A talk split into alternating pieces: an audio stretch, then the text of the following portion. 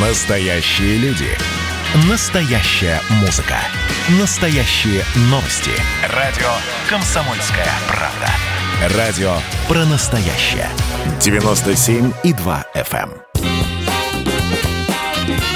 эм. Был бы повод. Здравствуйте, я Михаил Антонов, и эта программа «Был бы повод». 12 октября на календаре, и рассказ о событиях, которые происходили в этот день, но в разные годы, ждет вас в сегодняшней передаче. 1492 год, 12 октября. В этот день экспедиция Христофора Колумба достигает острова в Багамском архипелаге, что впоследствии принято считать официальной датой открытия Америки. Экспедиция Колумба началась в августе.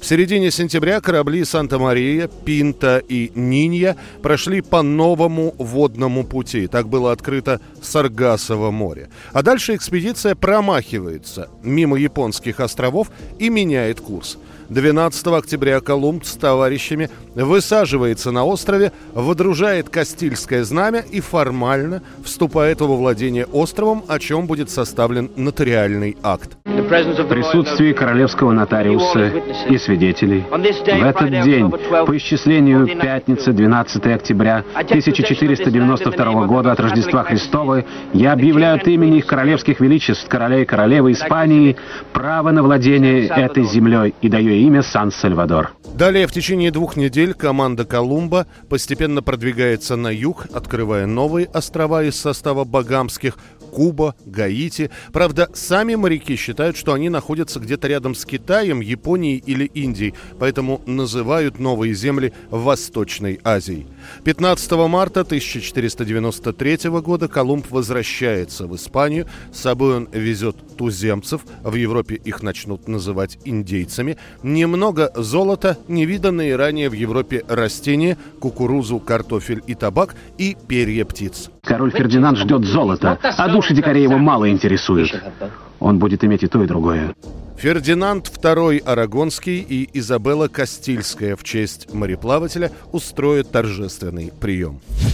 1928 год, 12 октября, проходит первое выступление созданного при Центральном доме Красной Армии имени Фрунзе ансамбля красноармейской песни. Основывает и руководит новым коллективом Александр Васильевич Александров, бывший регент храма Христа Спасителя. Заручившись поддержкой Клима Ворошилова, Александров начинает собирать ансамбль. Главное условие, которое ему будет поставлено – ансамбль – это часть Красной Армии.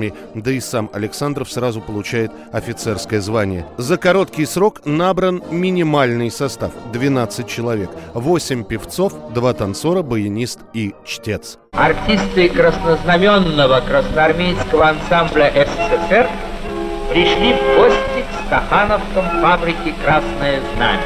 Вера Шуцкая и ее подруги с гордостью рассказывают гостям о своих успехах. Новых композиций тогда было совсем немного, поэтому Александр Александров для первой концертной программы решает сделать подборку песен времен Гражданской войны.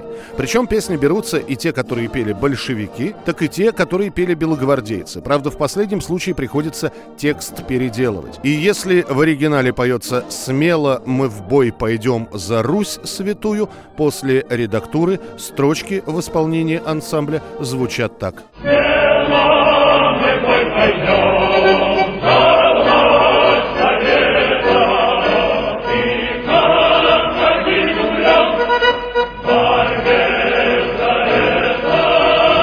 Уже к 30-м годам ансамбль разрастается. В 1935 году в нем уже 150 человек, к началу Великой Отечественной около 200. Именно певцы ансамбля первыми исполняют «Священную войну» и новый гимн Союза Советских Социалистических Республик. К концу 40-х дважды краснознаменный ордена Красной Звезды ансамбль песни и пляски Советской Армии имени Александрова самый известный и самый массовый коллектив на территории СССР. В многочисленных поздравлениях звучали слова признательности ансамблю за выдающиеся заслуги в развитии советского искусства. Юбилейный концерт открылся исполнением кантаты о Сталине. 1956 год. Заканчиваются первые гастроли балета Большого театра в Лондоне. Уже произнесена фултонская речь Черчилля, уже охладели отношения между бывшими союзниками по антигитлеровской коалиции, и вот советские мастера балета отправились в стан идеологического врага и победили. Правда, перед этим были долгие изматывающие репетиции. Еще правая девочка. Правильно. Живой человечек, живой, живой. Пошел, Витюша. Витенька, стой на ногах. Держись левой рукой. Левой пошел ногой. И дальше от нее, мальчик.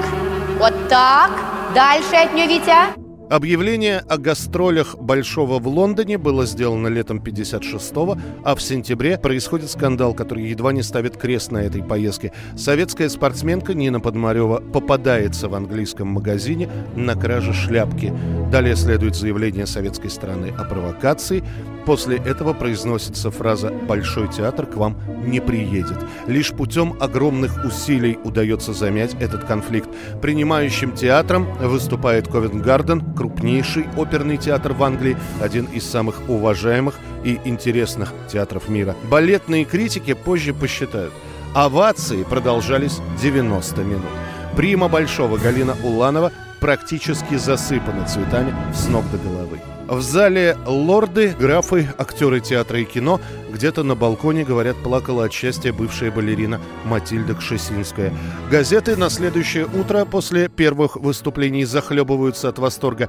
Экстраординарное зрелище, гениально, необыкновенно, божественно. Улановой, которая села в машину после спектакля, просто так не дали уехать. Публика попросила шофера не заводить мотор, и толпа буквально дотолкала автомобиль до гостиницы, где жила балерина. 1970 год. 12 октября. На экраны советских кинотеатров выходит фильм Глеба Панфилова «Начало». В нем играют Инна Чурикова, Валентина Теличкина, Михаил Кононов, Леонид Куравлев. А чего все-таки тебя в кино играть взяли, а не какую-нибудь там артистку? Ведь сколько кругом артистов хороших. Все стены в клубе увешаны. А? Это потому, Катюнь, что мы Жандарк очень похожи. Предыдущий и дебютный фильм Панфилова «В огне брода нет» получил признание критиков, но в большой прокат не попал.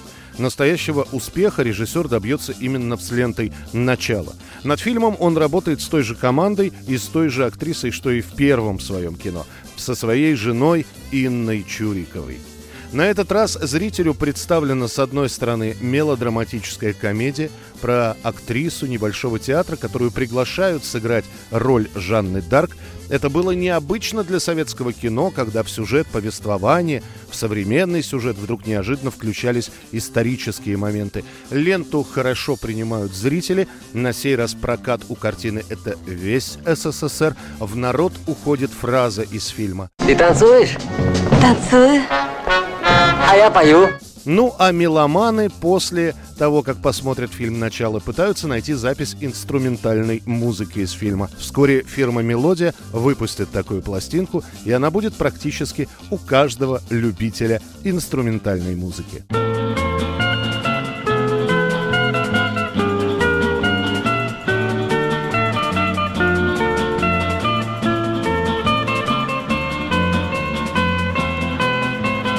Был бы повод –